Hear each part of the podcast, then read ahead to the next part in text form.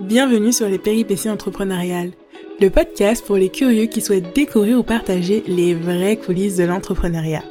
Je suis Priscilla, community manager et créatrice de contenu. Je suis ravie de t'accueillir pour ce nouvel épisode.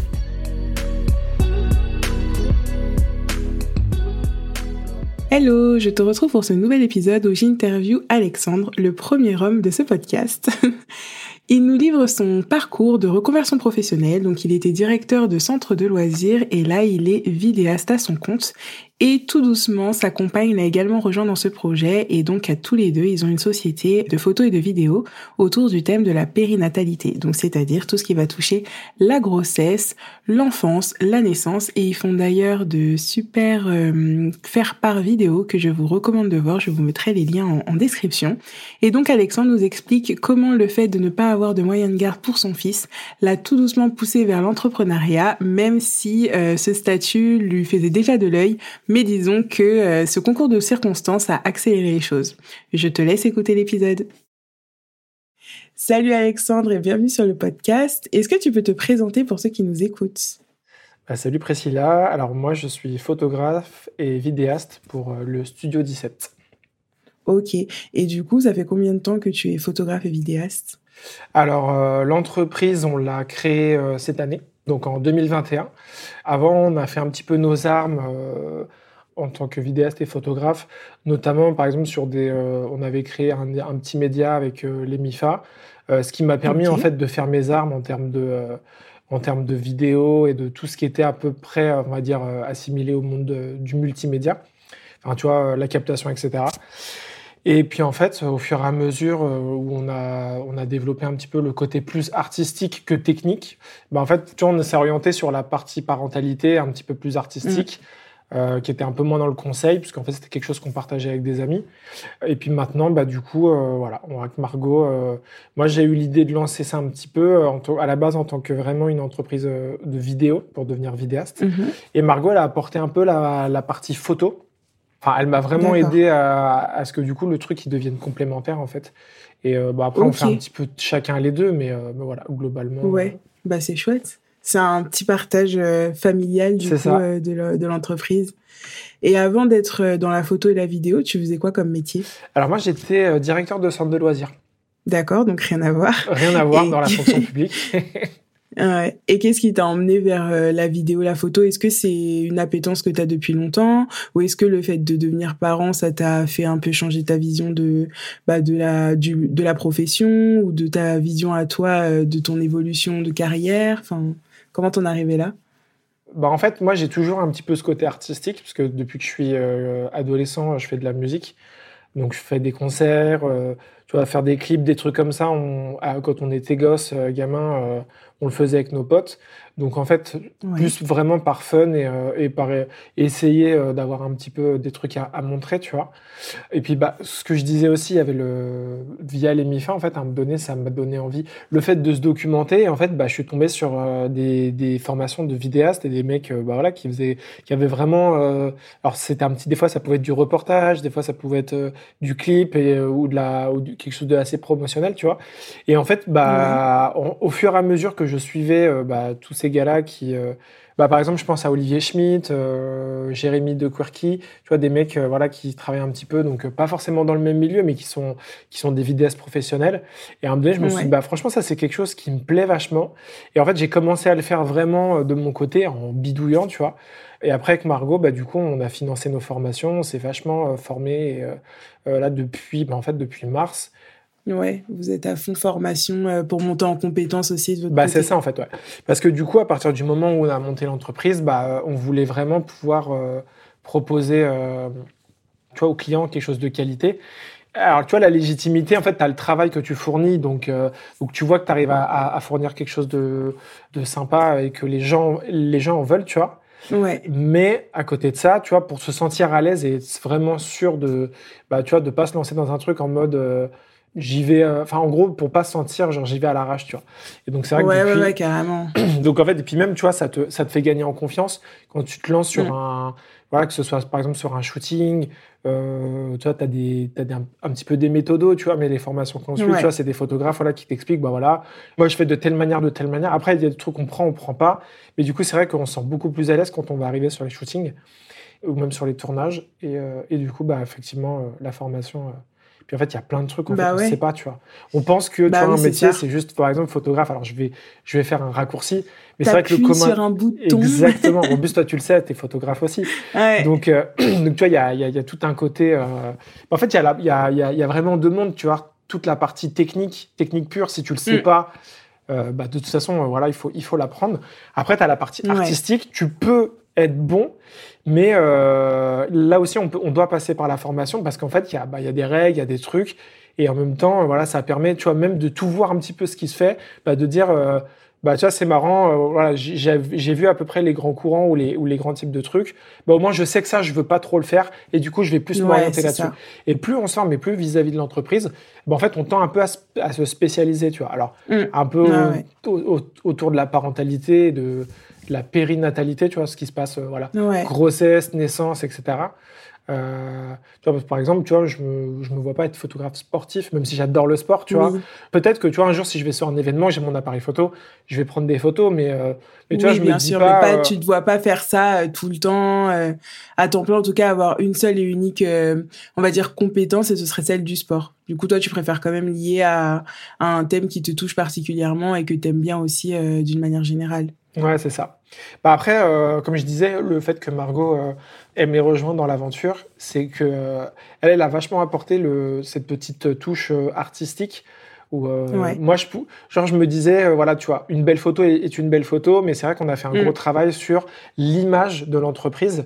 Et effectivement, moi, au début, c'était pas, je partais sur quelque chose de finalement, alors sans stéréotyper, assez masculin, tu vois, qui me correspondait moins en tant que juste moi. Et c'est vrai qu'en fait, euh, bah, par exemple, tu vois, moi, j'avais fait quand j'ai commencé le site internet, quand elle m'a dit, bah, ok, euh, on fait le truc ensemble, elle a repris le site internet de A à Z. Et en fait, le truc n'a strictement rien à voir. Et en fait, ça me plaît. Avec tu vois, ce que tu disais au début. Ouais, c'est ça. En fait, ça me plaît. Et du coup, euh, tu vois, c'est pas juste elle arrivait, elle a remasterisé, genre en mode je débarque. Vraiment, on a, on a réussi à faire un truc qui est grave cool et, et qui correspond aussi, bah, tu vois, à, l'univers qu'on qu'on veut prendre en photo. Donc, que vous voulez dégager. Ouais, voilà, c'est ça. On travaille là-dessus. On essaye en tout cas. Et bah ouais. Et comment ça s'est passé alors la transition entre ton métier de directeur et là ton métier de photographe? Enfin là, t'es déjà à 100% euh, à ton entreprise, donc t'as complètement quitté ton, ton métier, t'as démissionné?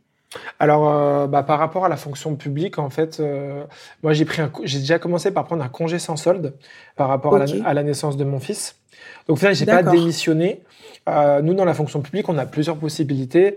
Euh, tu peux te mettre en dispo. Donc, euh, par exemple, pendant 10 ans, tu peux dire, bah voilà, vous gardez ma place si jamais je reviens.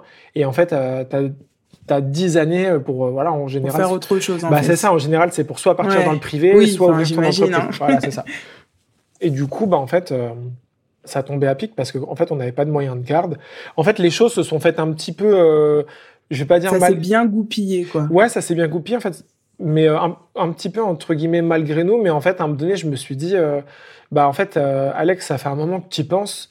C'est peut-être le moment de se jeter à l'eau. Parce que du coup, tu vois, si on avait un moyen de garde, bah, peut-être que j'aurais fait un petit peu, je sais plus comment on appelle ça, du stretching. Tu sais, quand tu fais des, en gros, tu as deux boulots en fait, tu vois.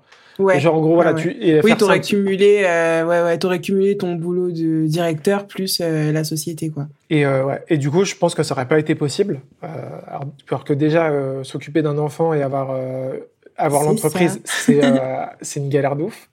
Je pense que tu vois de quoi je parle. Ouais, et puis, du coup ouais non en fait j'aurais pas pu tu vois. Et puis en fait je pense que comme je le disais en fait le truc un petit peu de se jeter à l'eau je pense que, tu vois, c'est quand tu n'as plus de filet que tu te dis, bah, là, mon entreprise, si je veux vraiment en vivre, et ben en fait, j'ai que ça, il faut vraiment que je m'y donne à 100%. Alors que quand en fait, tu as déjà ton salaire et que tu bosses sur un autre truc, ben, en fait, tu dis ouais, ça Oui, tu pas la pression financière, donc tu dis bah je peux prendre mon temps. OK, si j'atteins pas mes objectifs, bah c'est pas très grave et tout. Alors que là, c'est vrai que quand c'est censé être ta source de revenus, bah t'as pas le choix, enfin Clairement, ça faut y aller quoi. Et t'as pas eu peur du coup, enfin, de te lancer comme ça sans filet, enfin même s'il y a Margot qui elle du coup euh, continue de bosser de son côté, mais est-ce que c'était pas euh, une crainte pour vous Enfin voilà, ça fait tout de même un salaire en moins. Bah en fait on a ouais on a on a pris nos petites calculettes et puis on a on a regardé un petit peu voir comment ça se passait. Donc là bah effectivement c'est compliqué. Bah tu vois les mois où on n'a pas beaucoup de clients, voire pas de clients, par exemple au mois d'août on a eu zéro client. En même temps on est parti en vacances. Je sais pas si c'est un super mois pour les entrepreneurs le mois d'août, tu oui, je pense pas non plus. effectivement, tu vois, on n'a pas fait de revenus. Par contre, septembre, euh, bah, tu vois, on a tout de suite, on a eu des, on a eu des commandes et donc. Euh, donc en fait, globalement, quand on a des commandes, on, on arrive à joindre les deux bouts. Quand on n'en a pas, bah, en fait, on a notre minimum à, à, pas. Euh, oui, à tenir et après, c'est ce qui compte, quoi.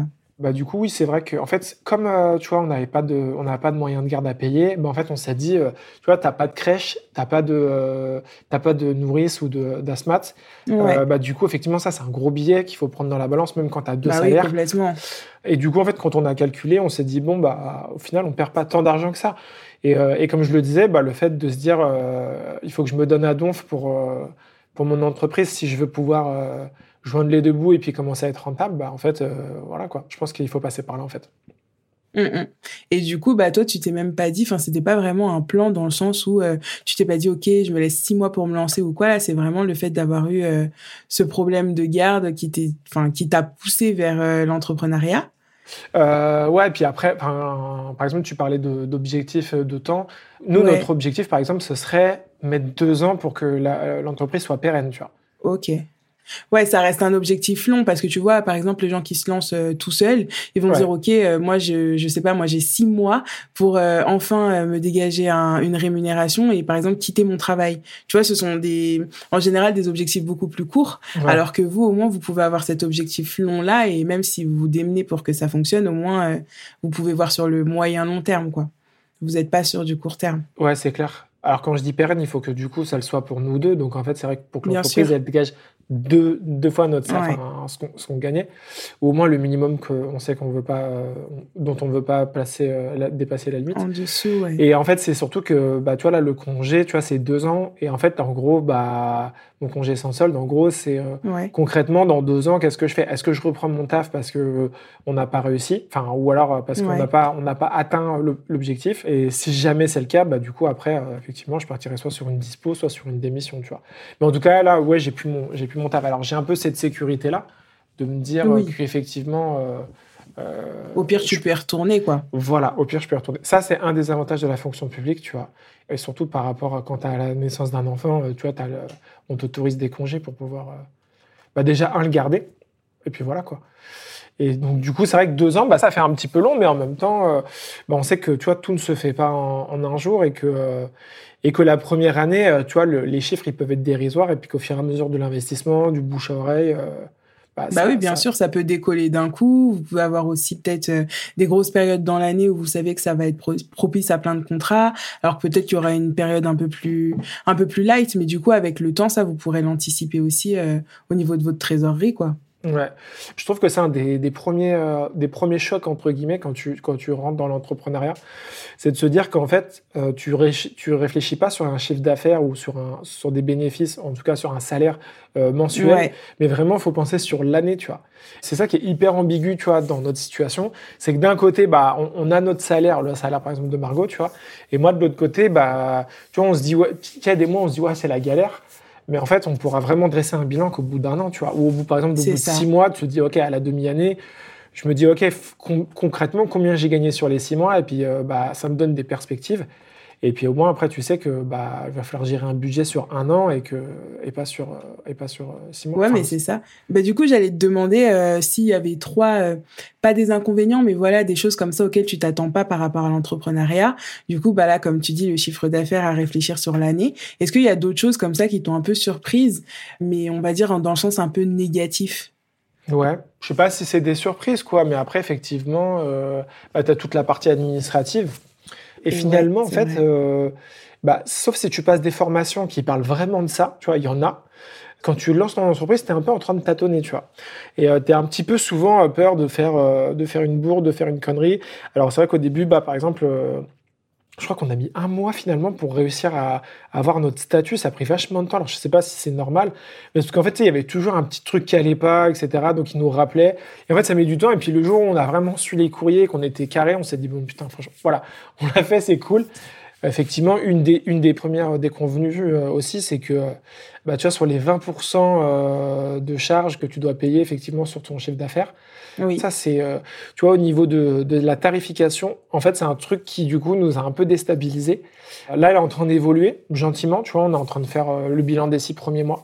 On a vu ce qui marchait, ce qui marchait pas du tout au vu des retours de nos clients.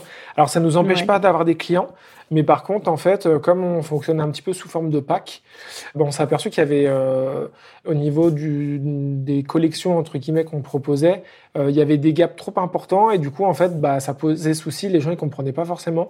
Et donc, du coup, bah, on apprend en même temps qu'on... Oui, bah, c'est ça. De toute façon, l'entrepreneuriat, je crois que c'est ça, tu, tu passes ton temps à apprendre en même temps que tu travailles, que tu crées, bah, tu découvres aussi euh, ce nouveau statut, comment le gérer, même les tarifs. Enfin, on sait que c'est un vrai sujet. On sait pas au début euh, quel tarif mettre? On est souvent un tarif bas, là, comme tu parles des 20%. Après, quand tu dépasses un certain seuil, tu as aussi, tu vois, la TVA ou quoi que tu dois aussi inclure dans ton tarif.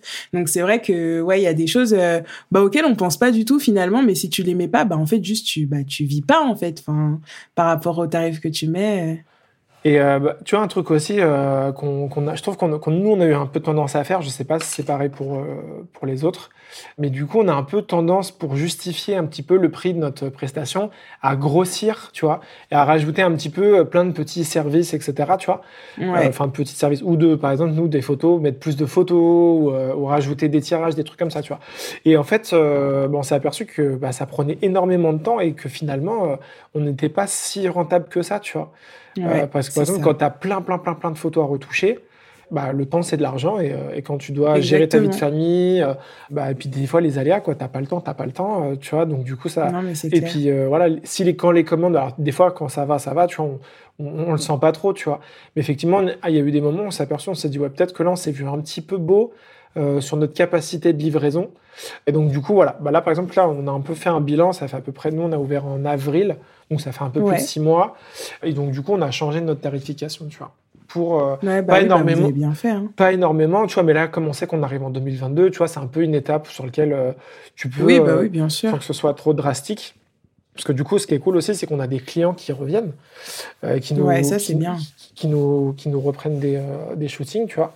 Et ça, pareil, c'est un peu euh, une, un truc complexe à gérer. C'est au début, on avait des tarifs. Est-ce qu'on garde les mêmes tarifs parce que euh, ils peuvent se dire ouais, mais moi au début, euh, si je vous apprécie, si je, si j'aime ce photographe-là, c'est parce que le rapport qualité-prix m'intéresse. Est-ce qu'à un moment donné, il va estimer que le rapport qualité-prix n'est plus le même? Tu vois, donc effectivement, tu vois, la, la, le changement de tarif, ça, en tout cas, ça, c'est pas du simple au double, tu vois. C'est vraiment non, progressif. Ouais. Et, euh, et, donc ça, ça aussi, c'est un truc qui revient souvent et euh, et comme tu disais, ouais, la tarification, ouais. je pense que ça, c'est un truc aussi ouais. sur lequel on, on, en parle régulièrement. Et l'idée bah aussi, c'est d'être attractif. Les... Oui, c'est ça. Et je pense que les clients qui reviennent, comme ils aiment votre travail, bah tarif ou pas, euh, en vrai, ils reviennent. Sauf si, comme tu dis, vous passez du simple au double. S'il y a juste une petite augmentation, etc., je pense pas qu'ils tiquent. Et auquel cas, c'est quelque chose, euh, bah, enfin, vous pouvez en parler. Tu vois, de dire, bah voilà, euh, il y a six mois, un an, quand on a bossé ensemble, nos tarifs étaient ceux-là, et maintenant, bah ça a évolué. euh, Enfin, tu vois. Mmh, ouais, c'est clair. Par exemple, là, tu vois, alors je rentre dans les détails, je sais pas si ça intéresse les oui, gens, mais euh, si, peut-être que s'il y a d'autres photographes. Du coup, nous, l'idée, c'était de garder, entre guillemets, le même, les mêmes prix, mais du coup, euh, par exemple, livrer moins de photos, tu vois. Ouais. Pour, euh, du coup, effectivement, euh, que les gens, ils aient pas l'impression, euh, genre, par exemple, tu vois, qu'on passe pas d'une presta à, à, 200 euros à 350 euros, quoi.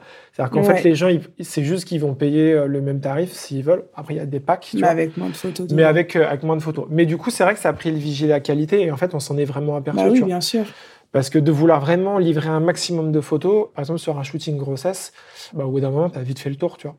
Tu as vite fait le tour parce que t'as pas un milliard de poses, euh, trop, trop, trop, trop de photos. Et puis de toute façon, les gens, ils Et vont même pas pour vous, en temps de enfin, c'est ça. Et même en temps de travail, tu vois, en temps de travail sur place, donc euh, le temps du shooting, etc. Bah du coup, vous pouvez, vous pouvez aussi réduire euh, la durée.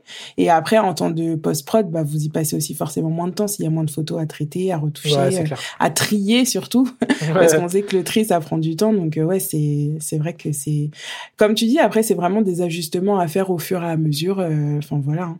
Ouais. Et après, en justement, un, point ultra positif ou plusieurs même que tu vois par rapport à l'entrepreneuriat, ce serait lesquels? Bah, tu vois, le fait d'être son, entre guillemets, son propre employeur, je trouve ça un milliard de fois plus motivant pour bosser que de bosser. Alors, j'aime beaucoup mon, j'aimais beaucoup mon travail. J'ai travaillé 10 ans dans l'animation. Oui, j'imagine. Euh, même si voilà, j'ai fait un petit peu le, j'ai fait un petit peu le tour et je pense que le tournant, le tournant n'est pas anodin. C'est-à-dire qu'à un moment donné, j'avais envie de faire autre chose, tu vois. Mais tu vois, la motivation, je trouve ça super important. En fait, le salarié en général, alors je ne connais pas tous les, euh, tous les tafs dans le monde, mais en général, euh, que tu taffes à donf, sauf si tu as des primes, mais que tu taffes bien ou que tu taffes de façon excellente, même si tu as un petit peu de, de primes, etc., ton salaire, il va pas énormément changer. Toi, tu as des bases, tu as des grilles. Ouais, il n'est pas du tout euh, à la hauteur de ton investissement ou à la hauteur de ton travail, sauf comme tu dis, s'il y a des primes ou des choses comme ça. Mais c'est vrai qu'en général, ton salaire est stable. Et du coup, même si tu es un petit peu moins bon, bah, ton salaire, tu as quand même une sécurité, parce qu'on est en France et qu'aujourd'hui, on n'est pas non plus payé à la cuillère, tu vois. Euh, quoique, il y a peut-être des boulots où. oui, je pense aussi. enfin, voilà, la motivation, elle est, elle est complètement différente. Et, euh, et tu vois, de lier un petit peu cette, euh, cette passion, ce côté euh, artistique et vraiment tout ce que bah, tu vois, quand on, quand on livre un beau shooting, vraiment, des fois, on est fier, tu vois, on se dit, ouais, ces photos-là, tu vois, on aurait aimé pour avoir ces photos-là pour, pour la naissance de notre enfant, etc., tu vois. Bon, même si là, Et même les retours que vous devez avoir, ça, ça, ça doit être énorme. Et du coup, bah, en fait, ça te booste, et puis tu te dis, bah, tu vois, à chaque fois que tu as une belle expérience, ça te rebooste pour la suite. Et euh, mm. après, voilà, peut-être que c'est le début et que, tu vois, on n'en est pas à un moment donné où la motivation commence à baisser par rapport à la charge de travail. Mais là, pour l'instant, franchement, on est, euh, on est. Enfin, moi, en tout cas, je suis vraiment à, à, fond parce que, genre. Euh, genre, j'ai envie de développer, tu vois, on continue à se bah former, on essaye de voir, on commence à acheter, euh, tu vois, on achète de plus en plus de choses pour les shootings. Pour les shootings grossesse, on achète bah, du coup des robes, on a, tu vois, à chaque fois qu'on réinvestit un petit peu, donc on met de l'argent de côté, on réinvestit pour le studio, et puis il y a une petite partie aussi qu'on garde bah, pour, bah, pour profiter un petit peu. Euh, bah oui, bien sûr, bah, normal. Pour, euh, pour, kiffer, quoi. Mais euh, voilà. Donc là, c'est vrai que là, depuis que j'ai quitté de, mon taf, il y a eu des, bah, en gros, effectivement, on se serre un petit peu la ceinture, mais on perd pas la motivation. On sait que le, le, si on s'en sort, tu vois, si on atteint nos objectifs dans deux ans, bah, en fait, on sera, on sera tellement plus heureux et, bah oui. et, et, on sera, on sera, voilà, quoi, tu vois, le, d'avoir ta propre entreprise. Mais oui, et tu parlais de motivation. Je pense aussi que le gros avantage de l'entrepreneuriat, c'est que si tu sens qu'il y a une baisse de motivation par rapport à ton travail ou en tout cas l'activité que tu fais euh, à ce moment-là, c'est que tu peux modifier quelque chose. Tu vois, si c'est la charge, si c'est euh, la thématique ou quoi, tu sais que là au moins tu es libre d'en changer. Tu dis bah ok finalement, je sais pas pour X raison, euh, j'aime plus faire des shootings grossesse, bah c'est pas grave, tu pourras faire un autre type de shooting. Alors que c'est vrai que quand tu as une baisse de motivation dans le salariat, c'est un peu plus compliqué de dire bah ok, je change de travail, je change de thématique ou je change de poste parce que celui-ci, je, je m'épanouis plus. Donc là, c'est quand même euh, ouais, une belle liberté et bah, c'est chouette quoi, de pouvoir se dire euh, enfin mon travail va évoluer avec moi, mes envies du moment et, et c'est top en vrai.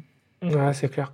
Et puis, euh, ouais, puis il y a vraiment ce, cette fierté de te dire que tu développes une entreprise, une marque entre guillemets, tu vois. Ouais. complètement. De voir, bah, tu vois, c'est vrai que ça nous a fait une petite émotion quand on avait, quand on a imprimé nos premières plaquettes de tarifs. Bah en fait, quand c'est en digital, bon voilà, on, a, on commence à être habitué, les réseaux, les sites internet, etc. Réussir à faire un truc esthétique euh, sur ordinateur, c'est, euh, en digital, ça va, enfin, ça choque moins, tu vois. Mais quand tu reçois tes premières plaquettes avec euh, le logo de ton entreprise, ça te fait un petit truc. Et, bah ouais, c'est la concrétisation du projet. c'est clair, c'est clair. Donc ça, ça fait partie des petits trucs, des petits trucs cool, quoi. Et est-ce que tu penses que la parentalité, du coup, ça a une grosse influence euh, sur ta manière à toi de, de voir les choses? Est-ce que tu penses que si tu n'avais pas été papa, tu n'aurais pas été entrepreneur, par exemple? Non, je, je, en fait, la parentalité a une influence plus sur nos choix artistiques. Parce que de toute façon, l'entrepreneuriat, j'y serais venu. Euh, parce que je pense, je pense avoir fait le tour euh, dans la fonction publique, en tout cas pour, pour un bon moment. J'exclus mmh pas du tout le fait d'y revenir et puis un jour, tu vois. Mais, euh, mais vraiment, euh, tu vois, c'est euh, ce qui nous a. Enfin, la parentalité plutôt a donné notre, notre, notre fil rouge, notre, notre ligne éditoriale euh, artistique de ce qu'on voulait euh, développer. Tu vois. tu vois, par exemple, c'est tout bête. Euh, là, il y a deux, dix jours, une semaine, j'ai fait un shooting nouveau-né et il y a un papa qui a fait une séance de peau à peau avec son fils, tu vois, un petit bébé de, de, deux semaines. D'ailleurs, je les salue, Justine, Kevin et Gabriel. et du coup, au moment où, au moment où donc, il a fait le petit peau à peau, j'ai, tu vois, moi, j'ai vraiment, enfin, ce côté le fait d'être un père qui, euh, tu vois, qui, qui s'occupe de son enfant, etc., de voir un autre papa euh, qui euh, oui faire pareil voilà faire pareil etc ça t'a touché quoi bah ça m'a touché et puis j'ai trouvé ça vachement beau et, et surtout en fait bah tu vois moi dans mon dans mon travail je voulais vraiment faire en sorte que du coup cette image là elle ait du sens et que et que et qu'elle soit belle et qu'elle représente vraiment euh, ce que je veux ce que je veux représenter d'être entre guillemets un père tu vois alors attention ça peut être un petit peu bateau parce que des séances peau à peau des photographes il y en a des centaines de milliers euh, peut-être qui en font en France oui mais du coup c'est ton point de vue de photographe toi qui étais derrière en tout cas euh, à ce moment-là donc ça change tout Ouais, c'est ça. Et puis même, tu vois, bah, dans ce qu'on va... Tu vois, tout à l'heure, tu parlais de tri, mais c'est vrai que dans ma sélection de photos, il y a des choses que je vais vouloir peut-être mettre plus en avant que d'autres, tu vois. Tu vois, la, la maman, elle allaitait bah, effectivement, tu vois, l'allaitement, c'est un truc que je trouve vraiment incroyable et vachement beau, tu vois. Et, euh, et bah, tu vois, je vais, avoir, énormément de fierté à, à, du coup diffuser derrière ces photos-là et, euh, et, euh, et, que du coup, bah, par exemple, d'autres mamans viennent me voir en me disant, bah, on a vu ta séance allaitement, on voudrait en... Et en fait, tu vois, vraiment, bah, c'est ça qui est cool, c'est que ça nous oriente et au final, on, on, trouve entre guillemets un peu notre niche, parce que je pense que de toute façon, dans l'entrepreneuriat, il faut trouver le le public entre guillemets qui te correspond. Je pense en tout cas que la parentalité nous a orientés dans cette direction-là. Mais l'entrepreneuriat, ouais, non, je l'aurais fait. Parce qu'au début, je voulais vraiment faire euh, de la vidéo, donc euh, c'est vrai que euh, au, bilan, c'est un peu plus facile pour l'instant de vendre des photos que des vidéos, parce qu'il y a un petit peu moins de demandes, tu vois. Après, un petit peu de notre photo aussi, je pense qu'on l'a, peut-être plus mise en avant, donc forcément, on vend ce qu'on montre, tu vois. Et, euh, mais du coup, ouais, non, l'entrepreneuriat, je pense que de toute façon, à la base, je voulais euh, devenir vidéaste. Euh, oui, donc tu as toujours voulu, enfin peut-être pas toujours, mais en tout cas, tu as toujours voulu, à un moment donné de ta vie, entreprendre. T'avais pas ce truc de te dire j'aurais un seul métier du début jusqu'à la fin, salarié ou fonctionnaire ou quoi. Ouais. Bah déjà, à la base, même, quand j'étais dans la fonction publique, alors en ce moment j'ai beaucoup moins le temps, mais je travaillais aussi en tant que formateur BAFA pour des organismes d'éducation populaire. Parce que du coup, quand j'ai passé mes diplômes, bah, en fait, j'avais été recruté en même temps pour, euh, pour faire des formations BAFA. Donc ça, en 2013. Euh, et, en fait, je faisais déjà un petit peu, euh, je faisais déjà plusieurs choses, tu vois. Donc effectivement, me cantonner sur un seul boulot. Après, c'est l'animation veut ça aussi. C'est-à-dire quand, quand tu travailles dans l'animation, tu touches entre guillemets à tout. Quand tu es directeur de centre de loisirs, en fait, t'es pas t'es pas juste un administré. Oui, tu fais pas. oui, c'est ça. Voilà, c'est ça, tu vois. T'as pas une seule tâche. tu es quand même. Bah, tu vois, tu dois être polyvalent, même si, euh, voilà, on a des équipes d'animation et qu'on n'est plus forcément sur le terrain, mais, euh, mais effectivement, ouais, je pense ouais, que j'ai toujours été un petit peu comme ça. De toute façon, j'ai jamais été vraiment scolaire. Et même à l'école, j'avais envie de faire euh, un milliard de choses, tu vois. Quand j'étais au collège, je faisais de la musique, je faisais peut-être un petit peu, j'avais essayé de peut-être faire un petit peu de théâtre, en fait, ça n'a pas marché, puis bref, j'ai essayé d'autres trucs. Donc, donc voilà. Effectivement, je pense que ça ouais, donc de base, à mon profil. Donc oui, en fait, ton champ entrepreneurial, ça va quand même avec euh, bah, ton caractère et ton tempérament de vouloir expérimenter plein de choses euh, et d'être curieux un peu de, de, tout, quoi. Ouais. Et euh, bah, en fait, je, vais, je vais rajouter un truc. Je sais plus si ça rebondit sur les aspects positifs ou négatifs, mais en gros, moi, je peux avoir peut-être aussi tendance à à pas m'encrouter, mais tu vois, dans une routine, à me, à t'ennuyer Ouais, à m'ennuyer, à perdre un petit peu en motivation. Tu vois, un petit peu un, comme quand tu rentres dans un, un, peu un cercle vicieux de genre je fais toujours la même chose, ça m'ennuie, mais je fais rien pour en sortir, etc. Et je trouve que l'entrepreneuriat aussi euh, est une grosse pression et du coup te force à, bah, à te renouveler, à être à la page, à, continuer à te former et puis à faire des, toujours du contenu un petit peu inédit. Donc en fait, bah ça, ça, booste. En fait, ça booste et je pense qu'en fait, ça me convient beaucoup mieux que d'être juste euh, salarié en fait. Ouais, bah c'est top. En plus, tu travailles pour toi, enfin là en l'occurrence pour vous, puisque c'est quand même un projet double. Donc euh, ouais, ça doit être ultra motivant au quotidien. Clairement. Et si tu avais un seul conseil à donner à quelqu'un qui souhaite se lancer dans l'entrepreneuriat, ce serait quoi? Un seul bah en fait, si j'avais un seul conseil à donner, je pense qu'en fait, c'est d'y croire et de s'accrocher, tu vois. Je sais que nous, ça fait un peu bateau de dire ça alors que ça fait que six mois qu'on a lancé. Mais euh, déjà, en, bah, tu vois, en appliquant un petit peu ce qu'on a vu en formation et en, et en s'accrochant, On commence déjà à avoir des résultats. Alors, ça reste, ça reste petit, mais c'est encourageant et ça, ça fait du bien à l'estime, ça fait du bien à l'ego. Donc je pense Bah, qu'en fait, il faut, il faut serrer les dents et, euh, et s'accrocher et avoir du, et avoir du courage. Quoi. Et après, un autre conseil, euh, bah, c'est de plus investir dans Google que dans Instagram. Mais après, euh, ça, c'est, euh, ça, c'est d'autres sujets. Quoi.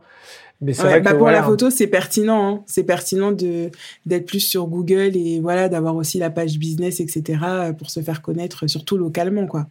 Ça dépend vraiment de de l'activité. Ouais, et puis même, tu vois, je trouve que, euh, que mine de rien, on accorde énormément d'importance aux réseaux sociaux.